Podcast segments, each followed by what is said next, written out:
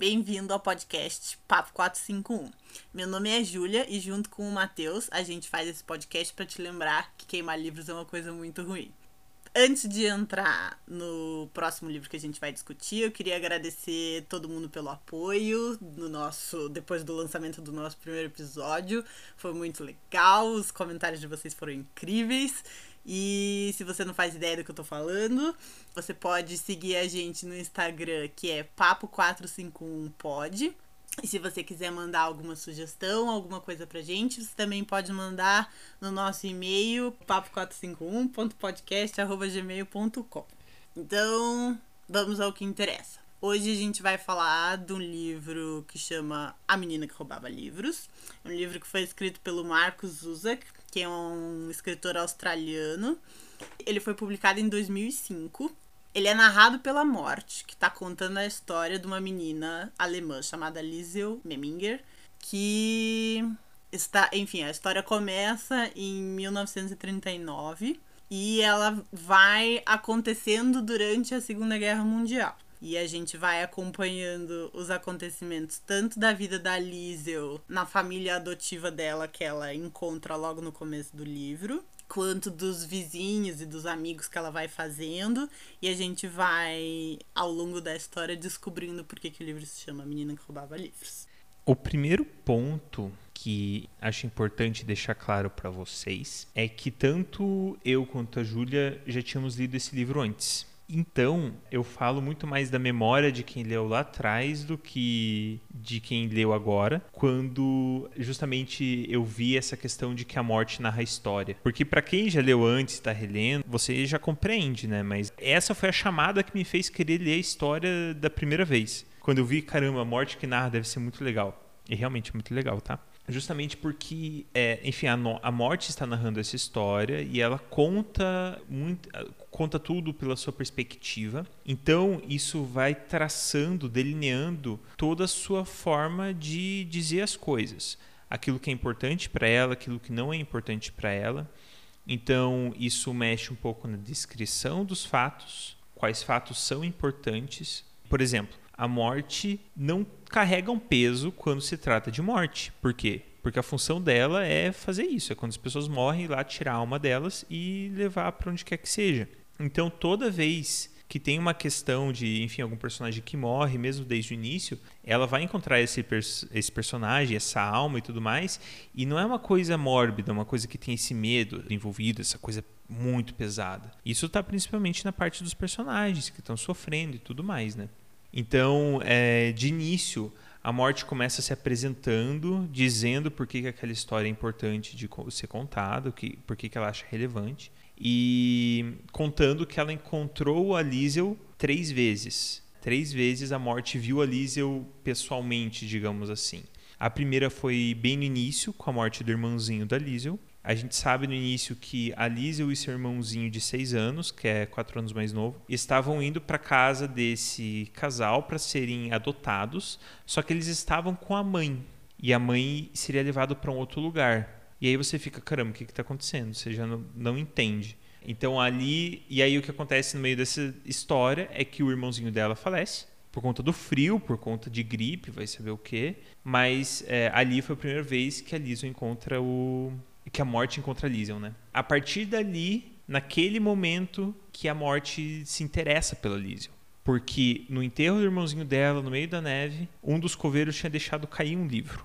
E a Liesel viu aquele livro, que era um manual de como ser um bom coveiro. E a Liesel pega o livro e leva com ela. Então é como se ali começasse a jornada da roubadora de livros, né? Foi o primeiro livro que ela roubou. E ali a morte ficou interessada na Liesel. Depois que ela encontrou a Liesel outras vezes e tal, ela foi conseguindo juntar os caquinhos e no final a gente entende como que a morte teve acesso a toda a história da Liesel a ponto de poder contar pra gente, né? Mas isso eu não vou dar spoiler para vocês não. A gente dá spoilers nesse podcast, mas assim, só os que são muito necessários para nossa discussão, senão a gente tenta excluir eles o máximo possível. eu acho que já foi muito interessante para mim também. Eu li esse livro a primeira vez, eu tinha 13 anos. E eu achei uma coisa super incrível, assim, que era um livro contado do ponto de vista da morte, né?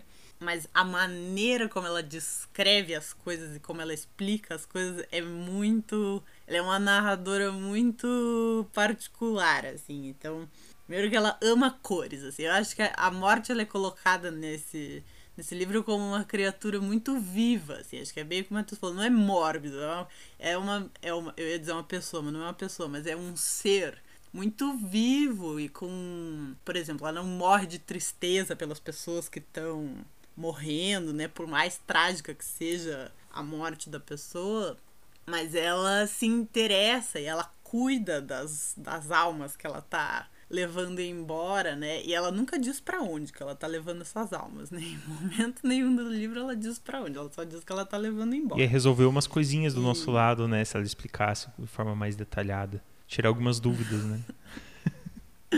Sim, ser, e acabar com dúvidas importantíssimas da humanidade, realmente. Mas então ela, ela, ela gosta muito de cores, por exemplo. Então ela presta muita atenção nas cores do céu e ela faz descrições assim, que a hora que morre um monte de gente, o céu fica amarelo cor de, de enxofre. E é, ela é muito ligada nas cores, assim, então ela faz descrições muito legais do, dos lugares e de pessoas Acho que tem outra coisa que a morte faz que eu achei interessante na minha releitura agora para fazer o podcast é que ela foca em partes das coisas. Então, assim, quando ela vai. Tem um momento em que a Liesel, bem no começo do livro, ela vai pegar a roupa pra lavar na casa da mulher do, do prefeito. Ela diz que a Liesel bate na porta e quem abriu a porta foi um roupão. Né? Então ela não diz que foi uma mulher de roupão. Abriu um roupão e aí depois é que ela vai falar da mulher. Ou tem uma outra parte que eu achei muito legal que ela diz assim. É um momento em que o Hans, que é o pai da Liesel, vai, vai acordar ela no meio da noite. E ela diz o seguinte: A mão a despertou pouco depois das oito e meia da manhã seguinte. A voz na ponta da mão informou-lhe que ela não iria à escola nesse dia. Então, assim, é, é sempre para essas coisas todas muito segmentadas. Então, é, é, é o roupão que abriu a porta, é uma mão, aí, é, aí você como, tipo, segue o braço da pessoa até chegar na boca e ouvir a voz. Então é muito. Eu acho super gostoso, assim. Eu vou lendo essas descrições e eu vou ficando super feliz. São descrições muito visuais, assim. Eu adoro. Eu acho muito, muito gostoso de, de uhum. ler de forma parecida até, já introduzindo o ponto que a gente vai falar um pouco mais para frente, mas vem as, a própria descrição que a Liesel faz do pai dela, do Hans, Hans Huberman, que ele desde, enfim, tempos da Primeira Guerra, que ele foi para a guerra e depois, ele aprendeu e ele toca o acordeão, né, que é a nossa sanfoninha. E é muito legal porque a Liesel começa a identificar o pai dela com o acordeão de, de tal forma que para ela o pai se torna um acordeão em determinados momentos. E isso tem um impacto muito profundo é, em diversos momentos, mas principalmente no final, assim, né? Que tipo, o acordeão ele não toca mais, basicamente, né? Porque tipo o acordeão é um instrumento de ar, né? Então você tem que abrir o fole do acordeão para entrar o ar nos pulmões, digamos assim, né? E aí ele solta aquele ar e solta o som, né? E ele solta na, na ida e na vinda. E no final o acordeão, ele já não. Aquele acordeão está quebrado, digamos assim, ele já não tem mais ar nos seus pulmões, assim. E é assim que a morte descreve, é assim que a Liesel descreve. Então existe até uma, uma correlação aí. Né? Enfim, na forma como a narradora e a personagem têm essa relação com as coisas. Eu acho que é até curioso, mudando já um pouquinho, a morte ela dá spoilers durante a história. Né? Então, até vocês não podem brigar tanto com a gente se a gente der spoilers. Primeiro, porque já é o nosso combinado. Mas, segundo, porque na metade do livro você já sabe de personagem que vai morrer no final. E então é, tem uma outra coisa que o grande contexto fica de fora, você realmente só sabe quando chega na hora, mas muita coisa você já sabe desde cedo, assim, que ah, isso vai acontecer, aquilo vai acontecer. E, e a morte, durante o próprio livro, fala disso. Tem uma parte específica em que ela conta que o Rude, que é o amigo da Liesel, que em determinado momento a Liesel e ele tiveram a oportunidade de se dar um beijo e eles não deram o beijo. E aí é, a morte fala que o Rude perdeu a oportunidade de dar o beijo, que na verdade esse beijo só seria dado dali a dois anos, mas ele já não estaria mais ali. Que ela, tipo, porque enfim, já tô... é difícil falar desse livro, porque a gente está falando de pessoas que em determinado momento da obra elas não vão mais estar entre nós. E o eufemismo aqui ele é muito bem-vindo, tá? Por, pra gente não chorar no meio da gravação. Então, é, a morte ela dá já esses spoilers, né? E ela fala que para ela não importa um tipo, não importa o que acontece. O que importa é o caminho até lá. E realmente é como a gente se relaciona com a história. Muitas coisas a gente já sabe que vai acontecer, mas como chega até lá, a descrição das cenas, a descrição dos personagens, o sentimento dos personagens, que é o que nos toca. E, enfim, isso é muito é muito bonito assim. Eu acho que é onde é onde a história me toca de fato e o que faz eu gostar tanto desse livro. É, e, e, eu acho que é muito interessante, porque a, a morte como narradora faz isso com maestria. Assim. Ela, ela te diz que alguma coisa vai acontecer, mas ela não por exemplo, ela, por exemplo, tem alguém feliz e aí ela diz que dali a X dias aquela felicidade vai acabar, só que ela não te diz como. Então, o importante é, é mesmo o caminho, porque você já sabe que não vai durar, mas ainda assim você quer saber é, como que isso vai acontecer e onde é que isso vai chegar, né? Eu lembro que quando eu li eu li esse livro a primeira vez, é, assim, eu lembrava poucas coisas, porque já eu li na metade da minha vida, né? Já vivi mais 13 anos depois que eu li esse livro. Mas assim, a coisa que para mim foi mais marcante, assim, é que na metade do livro ela diz que esse personagem que é muito querido vai morrer e você só vai ficar sabendo ela até diz como, mas assim, você só, só vai saber exatamente o que aconteceu e como as pessoas se sentiram tudo lá nas últimas páginas, né? Então você tem meio livro já sabendo o destino daquela pessoa e ainda assim você aproveita você aproveita muito a história e as amizades e as ah enfim é incrível assim, esse livro ele ele devia ser leitura obrigatória assim, porque ele é muito bom muito incrível são páginas que trazem e apesar de ser um livro sobre um assunto super difícil, né? Que é um país em guerra. E bom, a gente já sabe que a Alemanha perdeu a guerra e uhum. a gente já viu 380 mil filmes sobre a Segunda Guerra Mundial, né? Mas Sim. é.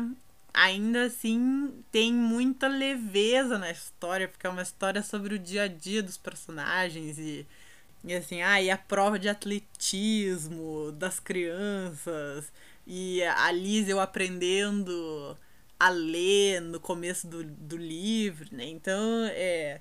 E tem muitas situações que são engraçadas, tem muitas situações que são muito felizes, muito leves, né? Então, não, tipo, realmente não é um livro tenebroso.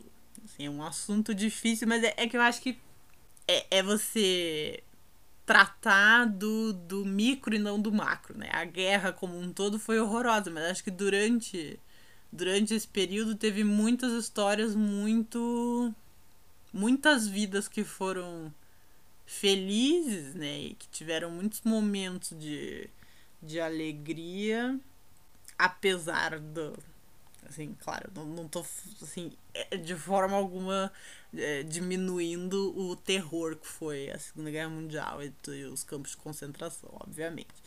Mas essa é a parte que a gente costuma ver nas histórias e não a parte da vida de pessoas que foi efetivamente feliz nesse período, né? É, é eu, eu concordo. A vida de pessoas que eram alemães, alguns mais, outros menos engajados, mas não eram pessoas que estavam tipo na frente de batalha, não era parte, eles não estavam vivendo a guerra da guerra, né? Eles estavam vivendo uhum. a vida deles num contexto de guerra. Então seria como como se hoje para muitos de nós se acontecesse, enfim, é, o Brasil entrasse em guerra, sei lá, entendeu? Qualquer coisa assim, e a gente tem a nossa vida e ela continua. A gente precisa continuar pagando os boletos, entendeu? E eles precisam continuar pagando os boletos deles. Eles continuam com as mesmas coisas, ainda dá vontade de, sei lá, de ainda tem picuinha com o vizinho, né? Ainda tem um amigo, ainda dá vontade de jogar bola. E quando o adolescente está crescendo, está se desenvolvendo, ele começa a ficar com tipo com vontade tipo de, sei lá, de namorar ou de conhecer outra pessoa, ou começa a gostar do amigo. Tipo, isso tudo continua acontecendo independente do contexto de guerra, né? E é isso que a história apresenta. Ao mesmo tempo em que ela não apresenta exatamente o campo de concentração ou a linha de frente na guerra, mas ela apresenta os impactos disso, né? Porque existem personagens importantes na história, nos, nos quais a gente vai chegar, que tanto vão para a guerra em diversos espaços, né, mas vão, vão trabalhar por exército alemão, quanto personagem que, enfim, vai é, tipo estar num campo de concentração, né, e enfim, vai ser capturado, né. Então isso tudo existe na história também. É, eu acho que é é a história que por não conter nem. Você pega as histórias que a gente costuma ver sobre a Segunda Guerra Mundial. Ou são dos soldados que foram pra guerra, né, do, na, no fronte de batalha, ou são das pessoas que. É, judeus que conseguiram fugir ou que foram para campos de concentração e sobreviveram, né? Muito raro a gente ter histórias sobre as pessoas que não foram para a guerra. Tanto na Alemanha quanto na Inglaterra, quanto no, nos Estados Unidos, né? A gente tem histórias muito mais uhum. é, centradas na guerra e, e muito pouco centradas nas pessoas que ficaram, né? Nas pessoas que ficaram em casa e que Sim, né, assim, tiveram os parentes, os amigos que foram para a guerra ou que desapareceram, que foram mortos, né? A gente tem. Quer dizer, não sei se tem pouco, mas pelo menos chega pouco. Pra mim, chegam poucas dessas histórias sobre pessoas. As pessoas que ficaram em casa, né? Sim. É, realmente. Mas eu acho que isso é, é algo que funciona muito bem para essa história, né? A história se propõe a fazer isso, né? Uhum. E, e aí a gente já vai entrando nesse lado, de, nesse lado que é fantástico, que é justamente pô, se a gente não está contando fatos da guerra, a gente não está narrando batalhas e, nossa, fatos astronômicos, o que, que a gente está contando? É rotina, é dia a dia. É o desenvolvimento de uma menina, que é a Liesel, é o desenvolvimento dos personagens ao seu redor também e das relações entre eles, né? Então, alguns personagens têm um desenvolvimento é, como personagem mesmo maiores Outros personagens não se desenvolvem tanto como tais, mas as relações entre eles mudam, né? Porque se for ver os fatos que estão ali no meio, tem alguns bastante marcantes, outros mais simples, mas nenhum que vai ter uma diferença para a guerra em si ou para o contexto final. Mas ainda assim é o que eles vivem, né? Então é carregado de muita emoção, de muito sentimento, de muita verdade, digamos assim. Porque, enfim, é, é o contexto deles. Então, é, eu acho que já entrando um pouquinho. É, é, ia ser legal a gente falar um pouquinho dos personagens, né? Bom, tem vários personagens muito adoráveis nessa história, então.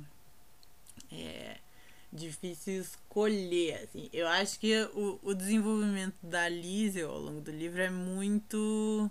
É muito bonito, assim. É uma menina que passou por enfim, duas perdas muito difíceis em pouquíssimo tempo, né? Então morreu o irmão, acho que um ou dois dias depois a mãe vai embora, deixa ela para ser é, para ficar com a família adotiva, né?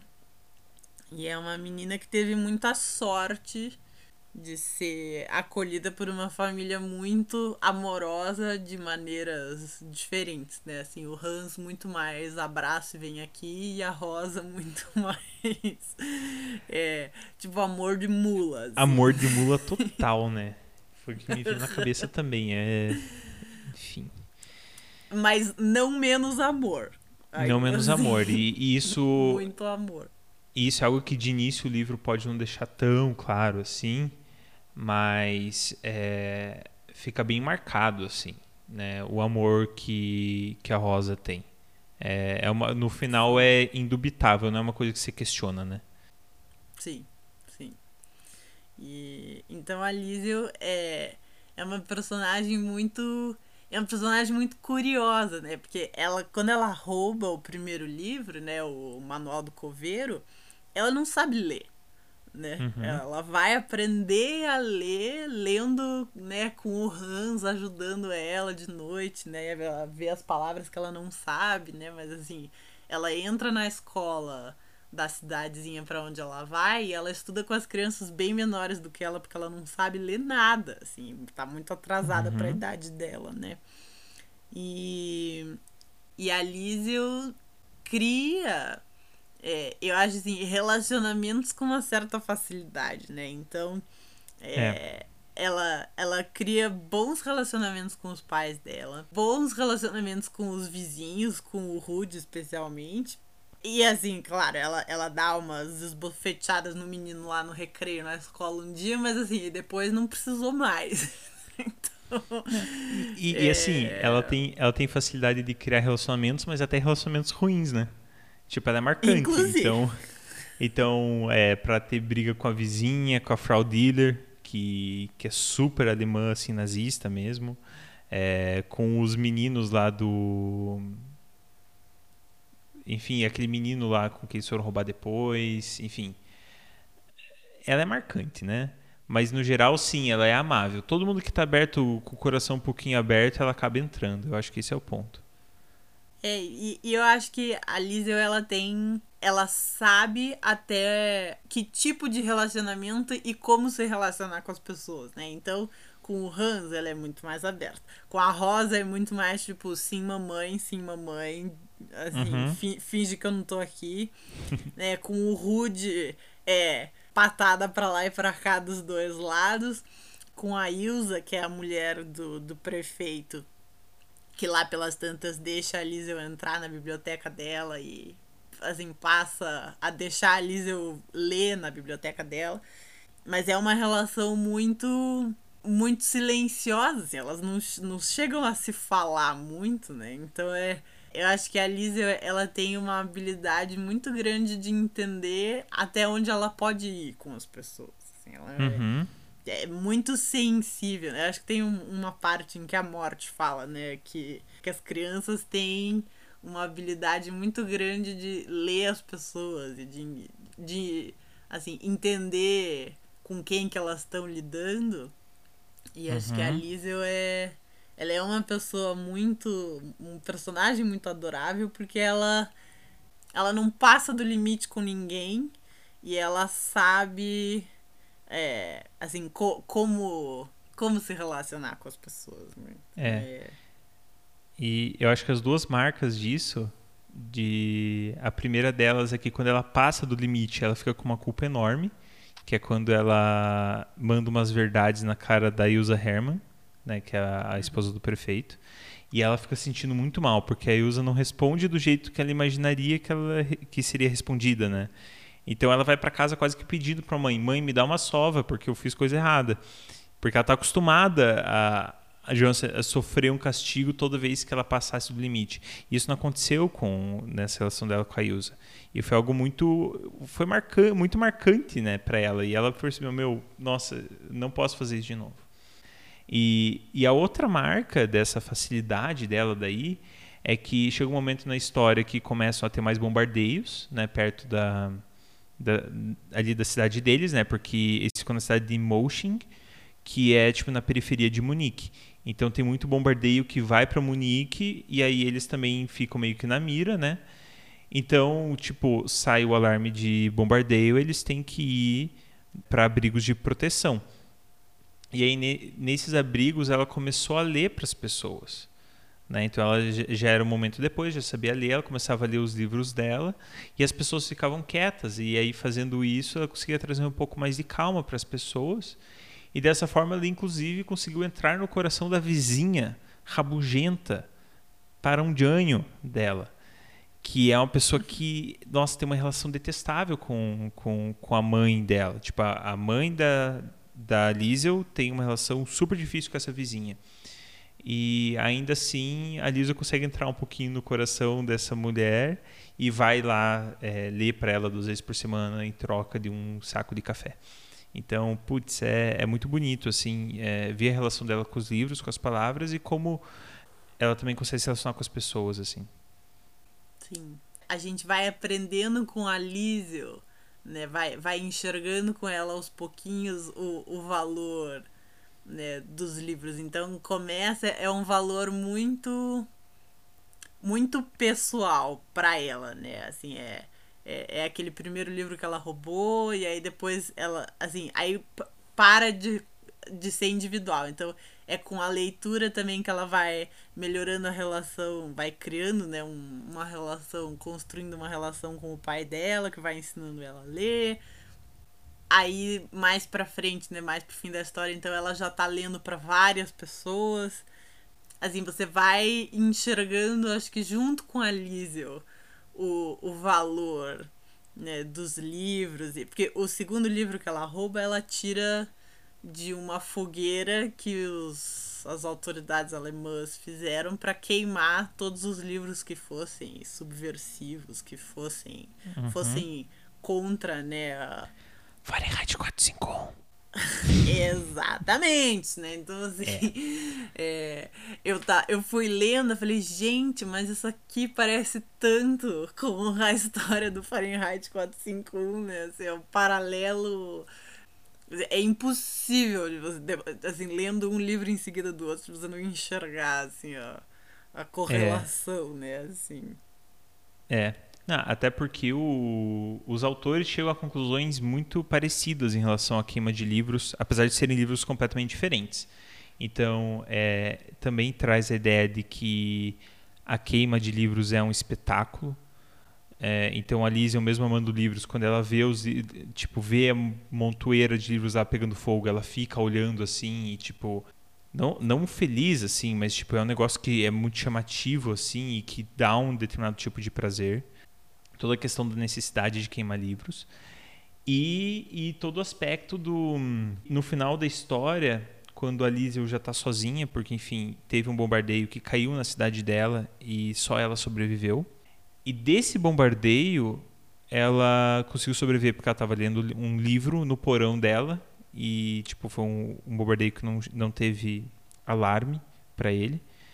Então, ela sobreviveu lendo esse livro. E aí ela depois teve um momento em que ela estava assim com o livro na mão e ela ficou tipo, meu, o que, que é você, livro? Porque você faz eu sentir um monte de coisa boa e me sentir bem, só que você meio que me engana, porque a minha vida, olha todas as coisas que estão acontecendo nela, um monte de coisa ruim acontecendo, e aí gerou meio que uma revolta nela em cima dos livros, porque é como se os livros pintassem uma realidade que não existe e que meio que, fizia, que fazia ela fugir ou tirar a cabeça daquilo que efetivamente estava acontecendo. E ela fica muito revoltada e ela chega a destruir esse livro que está com ela. E é muito curioso, porque é uma conclusão muito parecida que chega o Biri e meio que as autoridades no Fahrenheit 451, né? Que os livros fazem as pessoas ficarem mal. Eles trazem essas emoções e sentimentos e que na verdade não condizem com a realidade das pessoas. As pessoas vão lá e ficam mal e ficam tristes e tudo mais. Então os livros não são uma fonte de, de prazer assim que, que elas desejariam, né?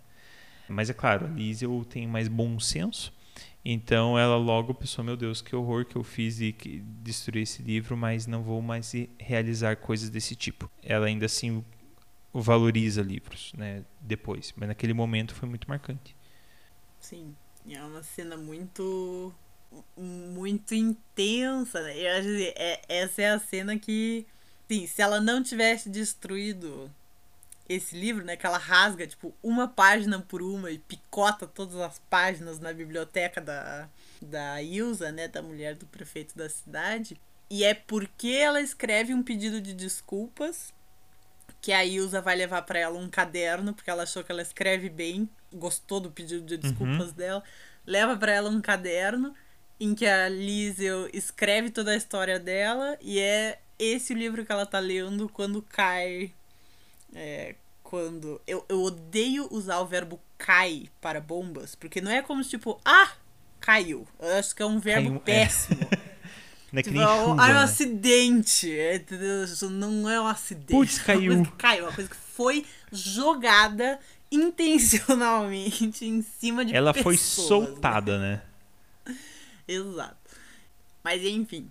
Não, não, nem lembro mais porque eu tava falando disso, mas ah, enfim. Mas, aliás, um é... adendo, eu percebi que eu confundi a ordem das coisas. Ela destruiu o livro antes do, da bomba, né? Antes. Uhum. Foi. Eu acho que foi quando teve toda a situação envolvendo o Max, né? Deve ter sido. Que ela encontrou o Max é. indo pro uhum. campo de concentração. A gente já chega mais os personagens pra, pra, enfim, colocar os pingos nos is em relação a isso. É, então, eu acho que outros dois personagens, na verdade, que são muito legais de trazer, acho que como duplinha, é o Hans e a Rosa Huberman, que são os pais da Liesel.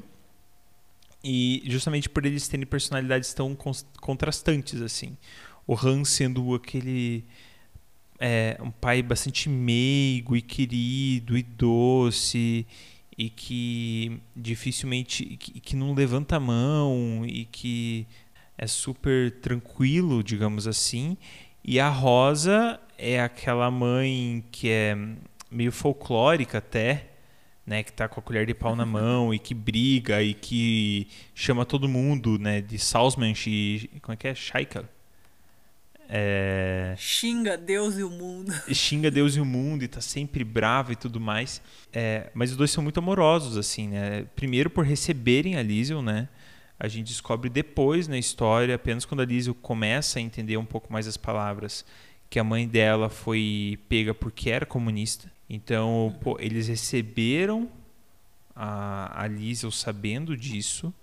Depois na história, ambos por conta de todo o contexto antigo do Hans, de ele ter feito um amigo durante a Primeira Guerra Mundial, ele acabou recebendo seu filho, que era judeu, e, e aí ambos escondem esse judeu, que é o Max, no porão.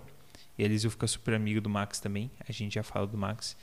E assim, era uma coisa que o uma promessa que o Hans tinha feito, né? Mas a Rosa ela entende e ela não levanta um A, ela não não questiona nada assim. Tipo, nossa, esse cara não tinha que estar aqui ou coisa assim. Ela compreende tudo e ela faz a parte dela, que ela pode para conseguir cuidar do Max, para poder dar comida para ele e tudo mais. E aí, é, em relação ao Hans especificamente, que eu acho fantástico, além de toda a questão com o acordeão, que eu acho que a gente pode falar um pouquinho daqui a pouco, é que tem uns dois momentos na história em que ele é bastante severo com a Liesel. E é um negócio meio fora, assim, que você meio que não compreende, né?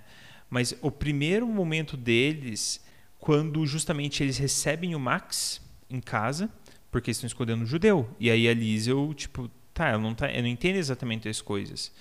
E aí o Hans, ele vai explicar para ela, né? Tipo, ó, a gente tá é, você não pode contar para ninguém que essa pessoa tá aqui, ninguém.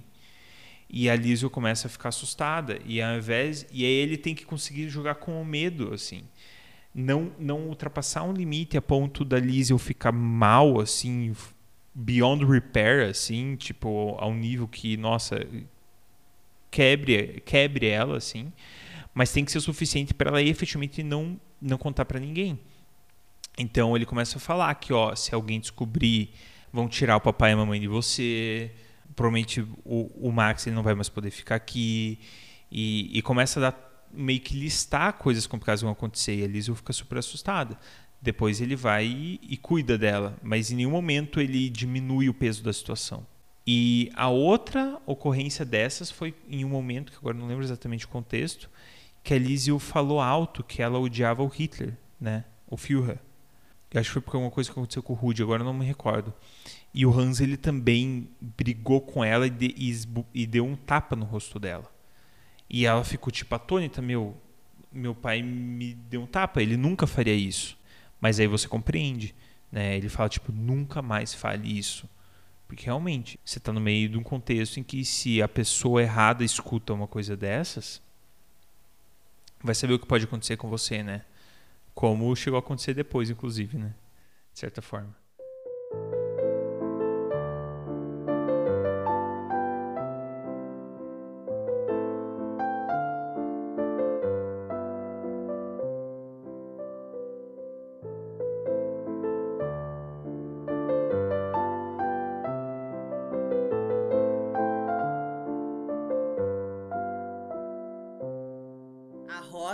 Super uma caricatura de um ser humano, assim, né? Meio tipo a mãe do Todo Mundo Odeia o Cris, assim, é tipo, meio Rochelle, uhum. meio, meio maluca, assim, né?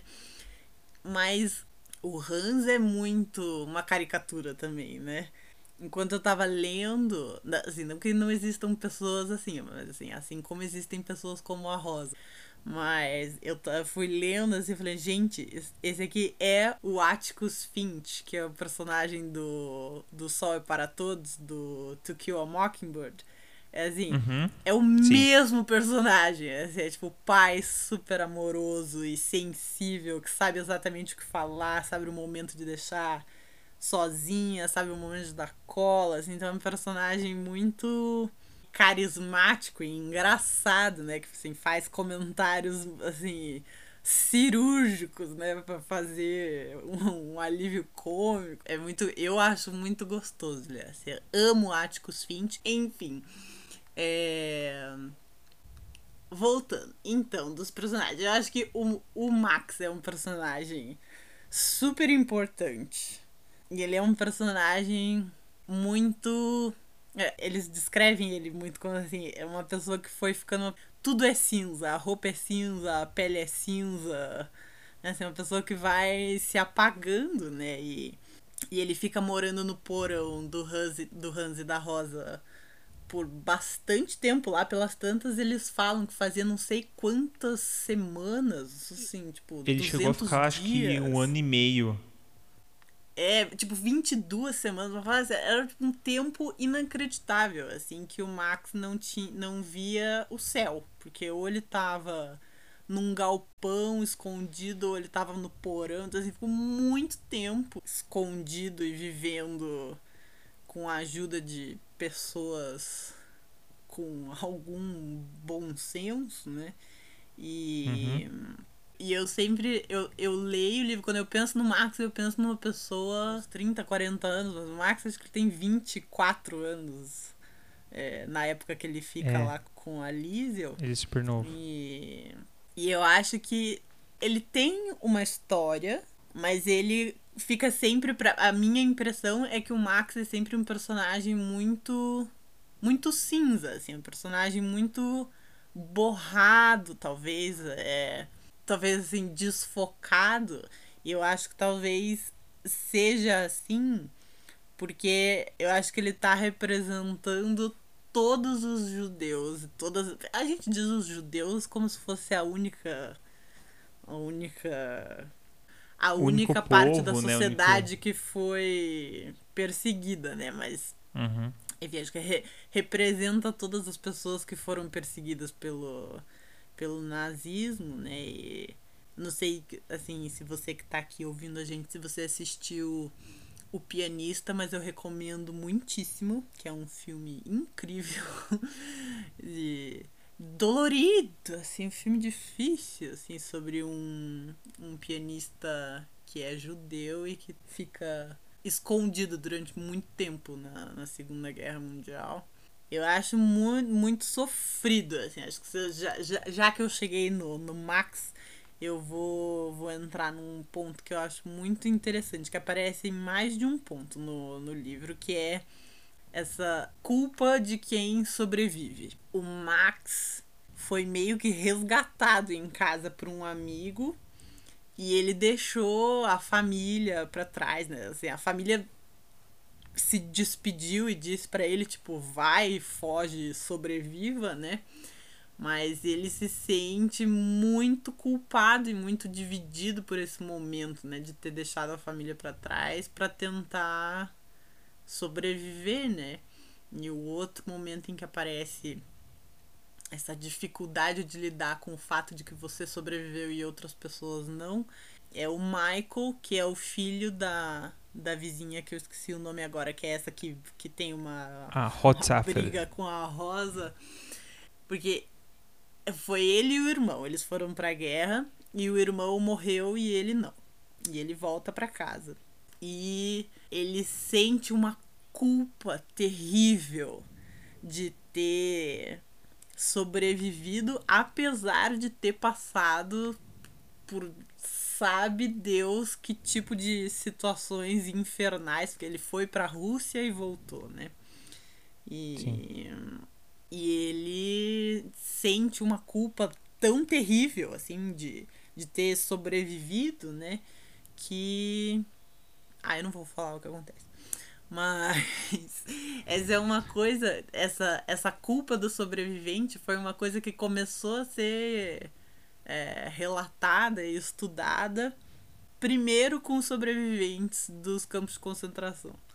Né? Lá nos anos uhum. 60, assim, que isso começou a, a ser uma coisa que depois foi classificada como tipo parte de estresse pós-traumático, assim, é tipo uma subseção do estresse pós-traumático. Uhum. E Ai, mentira, não são só duas partes, tem a terceira parte em que isso aparece, que é do Hans, quando eles, eles sofrem um acidente de caminhão, em que tinha ele e mais algumas pessoas. E nesse dia que teve o acidente, por acaso, ele não estava sentado na cadeira que ele costumava sentar no caminhão. Tinha outra pessoa que sentou naquele lugar e esta pessoa morreu. E o Hans fica super culpado, de... assim, de, de e detalhe, essa pessoa que sentou ali, ela pediu para sentar ali. Não foi uma questão do Hans ter sentado em outro lugar por qualquer outra coisa. Não, essa pessoa chegou e ela que falou, você sai daí. Ele, pô, por que, que eu vou sair daqui? Não, sai daí, não tô nem aí. De... Não, não quero justificar. Você só vaza que eu vou sentar nesse lugar. E o Hans ficou, tá bom. Sim, e aí teve o um acidente e quem morreu foi esse cara que sentou no lugar dele. Eu tenho tem uma conhecida minha que tem uma história meio parecida, assim. Que ela tava. É, ia fazer uma viagem de ônibus e ela tava com a passagem comprada uhum. pra janela. Uhum. E aí a mulher que sentou do lado dela pediu para trocar de lugar com ela. E ela trocou e foi pro corredor. E o ônibus, tipo, teve um acidente, o ônibus tombou e a mulher que tava na janela morreu. Jesus, Ju! Então, assim. Caraca. E essa é, é uma coisa dessas que deixa a gente. É. Assim, faz a gente pensar, assim, né? Assim, meu Deus, assim, qual é. Que assim, parece que tem. Alguém foi lá e segurou a pessoa e falou: Ó. Oh, tipo, não tá na sua hora de morrer Pare ainda. Parece que tem outra pessoinha ali trocando o peão, né? Aham, uhum, exatamente. Igual aquelas histórias de gente que, tipo, ah, ia pegar um voo e daí chegou atrasado, perdeu o voo e o avião caiu. Sabe? Assim, é. Parece que, tipo, não tava na hora dessa pessoa aí ainda. Assim, eu não acredito nessas coisas. Eu acho que, assim, é, é por acaso mesmo. Mas é que é tão impactante quando essas histórias acontecem. Eu fico sempre muito muito impactada, assim. Eu fico pensando, né? Assim, meu Deus, o que, que, será que passa na cabeça de uma pessoa dessa, é. né? Eu acho que deve deve dar um, ah, eu, certo eu, eu, eu acho que culpa, tem mais coisa né? aí sim nessas coisas eu não, não quero não vamos entrar muito no assunto porque não é exatamente literatura mas eu acho que tem mais coisa nessas histórias assim é deixamos muito... para uma discussão um, um, episódio especial do nosso podcast isso com certeza é... mas siga Ju. enfim então eu, eu acho que tem voltando lá atrás para onde eu comecei que é que eu acho. O Max é um, é um personagem que tá representando. E ele representa as duas partes, né? Porque é ao mesmo tempo, ele se sente muito culpado de ter ido embora. Ele não se sente digno da ajuda que ele tá recebendo, né? Do Hans e da Rosa. Sim. E fica se sentindo mega culpado de estar tá pondo a família numa situação complicada. E eu entendo, porque realmente é uma situação arriscada, né? Mas depois ele acaba sendo capturado e vai pro campo de concentração, né?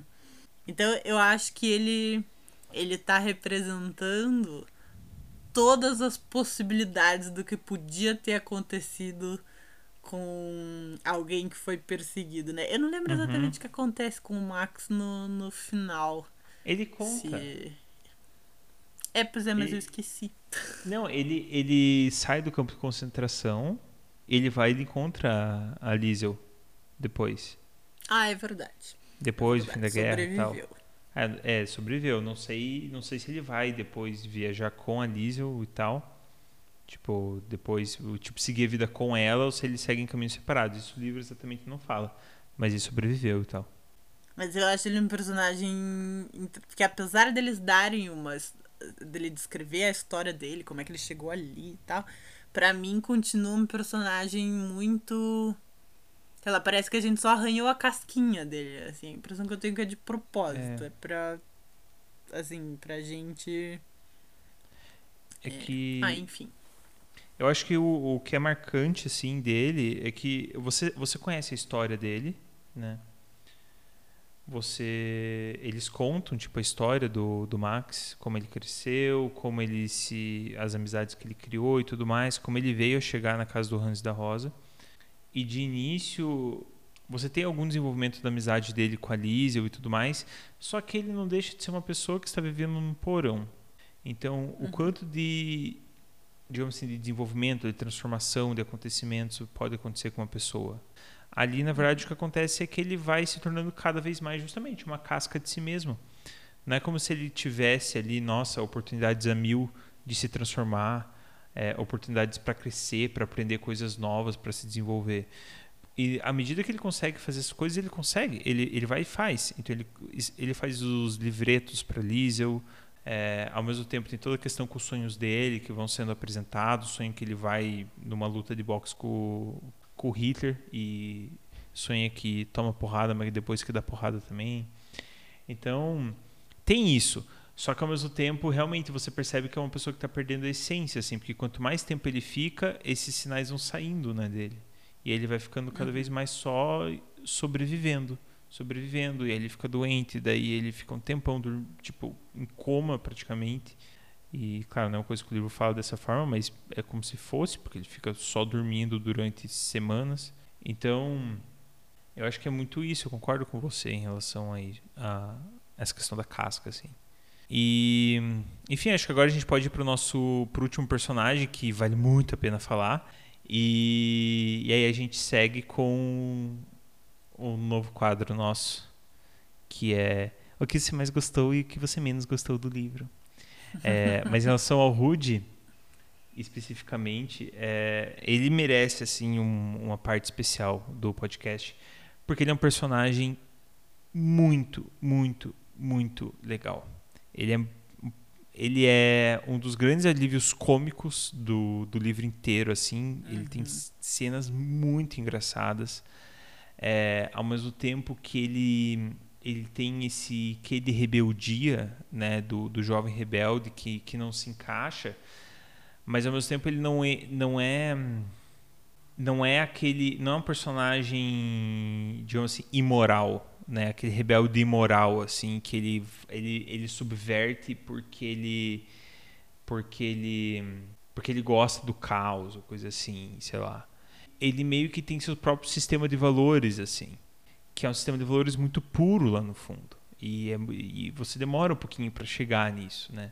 Mas ele, ele tem noções sobre o que é bom, o que é bondade e sobre ele mesmo, sobre a própria personalidade, que fazem ele tomar decisões que para quem vê de fora são decisões muito burras assim, porque ele está sempre desafiando a autoridade, né?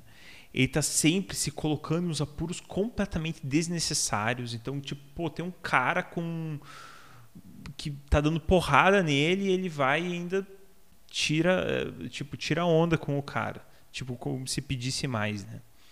Mas ao mesmo tempo tem todo o episódio de Jesse Owens, né, que ele ficou famoso por se pintar de carvão e sair correndo como se fosse o atleta Jesse Owens, né, que era uma, uma enfim, atlet...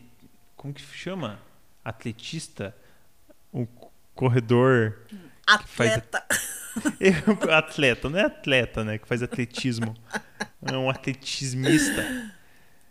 Um corredor, um um corredor. O que que, o que, que é o Usain Bolt? Ele é um um Jesus, é um corrente, é um corrente nossa, eu acho que o nosso cérebro tá derretendo, Ju. É. Já tá muito tarde, eu não sei mais o que a gente tá falando. É. Meu Deus, qual é? Ele é um. Ele é um. Meu Deus. Jesus, tá. Uma pessoa você, que faz corridas. se você sabe é como chama uma pessoa que corre um corredor, você manda pra gente no, no, no nosso Instagram, tá? Que a gente compartilha essa informação com todos daí. Deve ser isso que a gente tá falando. A gente tá pirando aqui. É, enfim, a gente tá derretendo. É, enfim, enfim, o ponto é. O Rude, é, enfim, ele é esse personagem que tem essas características meio que base, assim. E ele vai desenvolvendo esse relacionamento com a Liesel, que começa com aquela questão de rivalidade infantil, assim, que se torna aquela mistura de amor e ódio infantil que tem um pouco da questão de gênero, que é super até natural dessa fase da vida, assim. Mas ao mesmo tempo são melhores amigos, né? E aí começa a misturar também porque ele sempre quis, tipo, um beijo da Liesel, mas eu acho que a minha sensação é que de início era tipo uma questão meio que tipo de zoeira, assim, pra encher o saco. Aham, meio E depois- pra, pra provocar ela, assim. Exato, exato.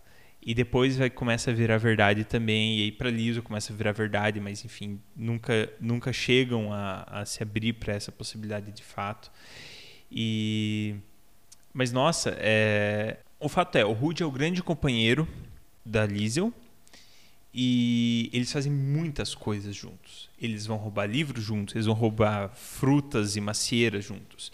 Quando um depois quando a história começa a desenvolver a ponto de ambos os pais deles irem para a guerra, irem trabalhar para o exército, eles têm um ao outro assim como um nível de suporte também.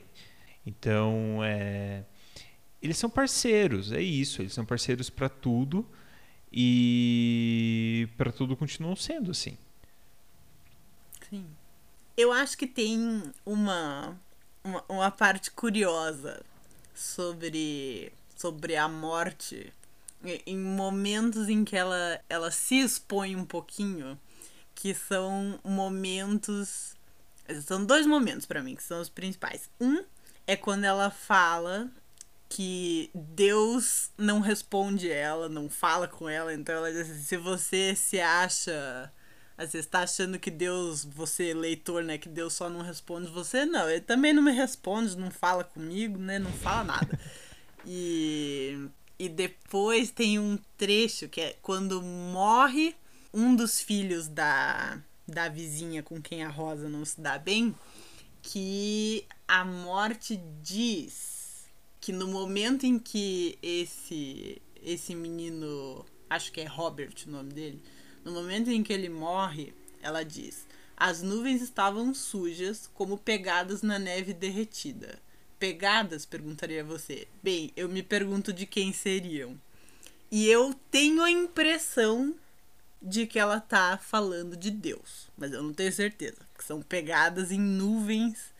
E eu acho que esse a Segunda Guerra Mundial e é, o nazismo e os campos de concentração, eu acho que é um período em que a assim, eu sou uma criatura ateia, né? Eu não acredito em Deus, mas assim, eu acho assim, se, se existem momentos assim, em que as pessoas não têm Deus no coração, é, são esses momentos, esses momentos terríveis, assim. Então eu acho que é um pouco da morte falando, assim, da, da ausência de Deus, de bom senso, de bondade, de Bondade, gentileza, né? E, e assim, eu vou, vou fazer assim, inclusive quero que as pessoas, se eu vou fazer uma pergunta, não é uma pergunta retórica, quero que as pessoas me respondam. É, ou no e-mail ou no Instagram. Que a morte em português é feminino, né? A morte. Em inglês, que eu acho que é a língua original desse livro, Uhum, sim. não tem gênero, né? Tipo, no o artigo não tem gênero. Em alemão, a morte é masculino, ou morte. E tem lá no finzinho desse livro um momento em que a morte tá falando de como é que a Rosa ia receber a morte. E ela diz que ela acha que a Rosa ia xingar ela. E a morte não usa o xingamento que a Rosa usa pra Liesel, que é um xingamento feminino. Ela usa um xingamento que a Rosa usa pro Hans, que é um xingamento masculino. Então, eu acho que esse livro foi escrito com a morte como um ser masculino. E eu queria saber, assim, das pessoas que estão ouvindo, assim, se vocês leram, se vocês não leram, se isso muda alguma coisa para vocês, porque acho que isso muda para mim um tanto, assim, o, o co, co, que eu passei o livro inteiro imaginando a morte como uma mulher, que é o que a gente faz uhum. em português, né? Mas eu chego lá no finzinho e parece que a morte é um homem. E aí eu achei assim, oh, que curioso e que esquisito. Achei estranho pensar na morte como um homem. Para mim não era masculino também. Eu sempre vi o livro como sendo feminino. Pois é, eu fiquei curiosa para saber se em alemão o livro é inteiro. Deve ser, né? Porque a morte tipo, é um ser é. masculino em alemão. Acho que seria muito estranho tra traduzir para o português e dizer o morte durante o livro. Acho é. ficaria bem estranho. Ah, não, isso não tem problema. Na verdade, acho que se fosse para mudar alguma coisa, daria até para mudar o adjetivo no final, que não ia ter muito prejuízo, assim. Eu não sei se tem muito é, prejuízo é, ver é como masculino e feminino. Eu, eu acho que. Acho que não, mas é que é, eu imaginei. Porque ela é muito. A morte é muito cuidadosa, né? Sempre. Ela, tipo, pega as almas no colo. Né? Ela quando diz, é tem, criança. Tipo, quando é criança, ela pega no colo. Mas ela, tipo, ela sempre leva com jeito, assim, né? Ela é sempre muito cuidadosa pra levar a alma da pessoa embora, né? É uma coisa que a gente tá acostumado, né? Não que seja uma coisa maternal feminina, né? Mas a gente tá acostumado a, a pôr essa característica em mulheres, né? E. Uhum. Enfim. Então já não bastasse para mim que a morte é feminina no livro inteiro em português. Além de tudo, é uma criatura muito sensível, muito cuidadosa, é. muito. É mesmo. E aí é um homem, fiquei surpresa no final. Mas enfim. Legal. Acho que, acho que era é, mas é um bom ponto. É um bom ponto. É... Ju, queria saber de você, quais são os seus pontos preferidos do livro, ou o seu ponto preferido do livro? E eventualmente Ai. o que o que que você não, não gosta tanto, uma coisa que ou que para você seja indiferente mesmo? Eu acho que dos assim, eu amo sempre acho assim, ser quem tá ouvindo este episódio deve ter se ouviu o primeiro, eu também assim, eu sou uma pessoa que gosta muito de linguagem e esse livro usa a linguagem de uma maneira muito interessante, muito divertida. Então, essa é uma coisa que eu gosto muito nesse livro. E, assim, não, não é a coisa mais fácil do mundo me fazer chorar. E, apesar de todos os avisos da morte, assim, essa pessoa vai morrer, essa pessoa também vai morrer, essa também, essa também, essa também, ela inclusive diz, né, assim, ela talvez ela avisa para ela mesma se preparar para contar uhum. a história, né? E assim, foi absolutamente insuficiente para mim, apesar de eu já ter lido uma vez e de eu ter visto os avisos de novo. As últimas, eu olhei as páginas, gente, as últimas 40 páginas do livro eu li chorando sem parar. é tipo, é uma tragédia em cima da outra. E você não tem um minuto de paz, entendeu? Das últimas 40 páginas. Eu respiro pra e... mim. É terrível. uma chama então, pro assim, descanso. Nenhum, nenhum. Essa é a hora que você acha que, tipo, ok, acabou. Não, tem mais. Tem mais, não acaba. Então, é. é, essa é, é uma coisa que eu acho. Não que tenha sido agradável passar por essas 40 páginas chorando, mas é muito. É muito gostoso ler um livro que consegue, assim, te deixar aos prantos. que é porque, tipo, você gostou muito dos personagens, né? Então, acho que esses uhum. foram os meus pontos mais preferidos de todos. E acho que não, acho que eu não consigo pensar em nada assim que é. tenha se sobressaído, assim, que eu não tenha gostado. E você, Matheus? Parte que eu, assim, do que eu gostei é muito parecido com o que você falou, mas nem tanto assim, eh, com foco nas 40 páginas finais, assim. É muito porque eu gosto, de novo, eu gosto de histórias cu, cujo motivo sejam os personagens, né? Então, assim, eu tô lendo a história porque os personagens dela são legais. Isso não impede que tenha fatos legais, acontecimentos legais, que você possa ter reviravoltas, que você possa ter, é, sei lá, charadas sendo descobertas, coisas desse tipo. Mas para mim é muito difícil ler uma história que se por mais interessante que seja o enredo, se os personagens não forem cativantes assim, profundamente cativantes. E isso a uhum. história tem de montes assim. Você termina a história se compadecendo até pela vizinha da, da Rosa, mas que o livro inteiro é, é uma mala. Mas no final você sente a dor dela com ela e você conhece ela e você sente o sofrimento dela por tudo que, enfim, tudo que está acontecendo com ela. E por isso é uma personagem secundária. Então, tanto os personagens principais, seja a Lisa, ou seja a família dela, o Max, o Rudy, é muito sentimento envolvido. São relações alicerçadas em verdade, assim, em uma verdade. É assim que eu vejo. E aí conecta muito comigo. A parte que eu posso dizer que eu não gostei tanto, assim, é justamente o início do livro, assim, as primeiras ali 50, 60 páginas, porque hum, eu acho que a, a morte foca muito em falar de si mesma nesse início.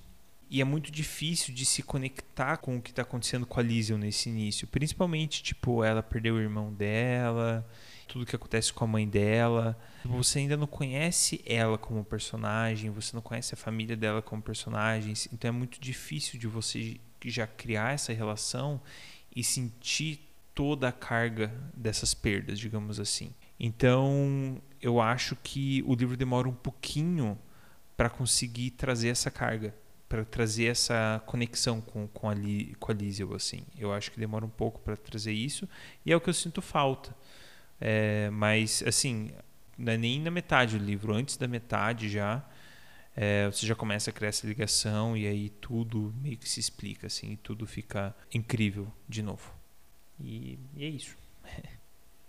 Eu acho pra gente não terminar falando mal do livro, que acho que no cômputo geral a gente gosta muito, né? Acho que eu Sim. e o Matheus a gente se Matheus não falou, mas eu vou, eu vou falar que nós dois, a gente se acabou de chorar, né?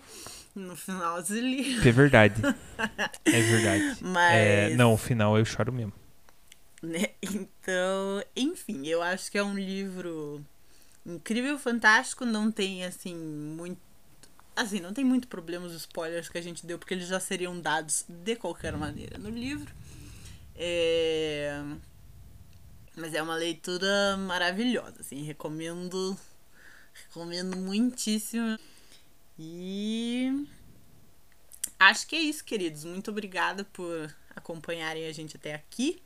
Qualquer dúvida, sugestão, mandem um e-mail pra gente, conversem com a gente no Instagram.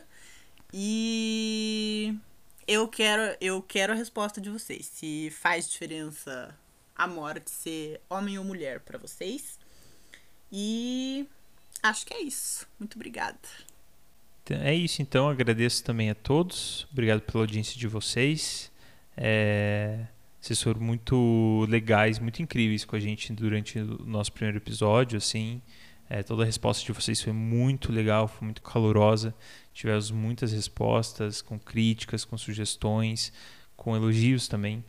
E tudo isso só motiva a gente a a continuar fazendo, né? É, é, alguma, é uma coisa que a gente faz por amor, porque a gente gosta de ler, porque a gente quer poder extravasar um pouquinho do nosso amor pela literatura e pela criatividade. Então, ter esse espaço de compartilhar com vocês é, vem fazendo um bem danado pra gente. E, pô, saber que tá gerando conexão assim é, é muito bom. Então, sigam com a gente, tragam as sugestões, tudo mais, como a Ju falou, e nos vemos no próximo episódio se não antes no nosso Instagram. Até mais.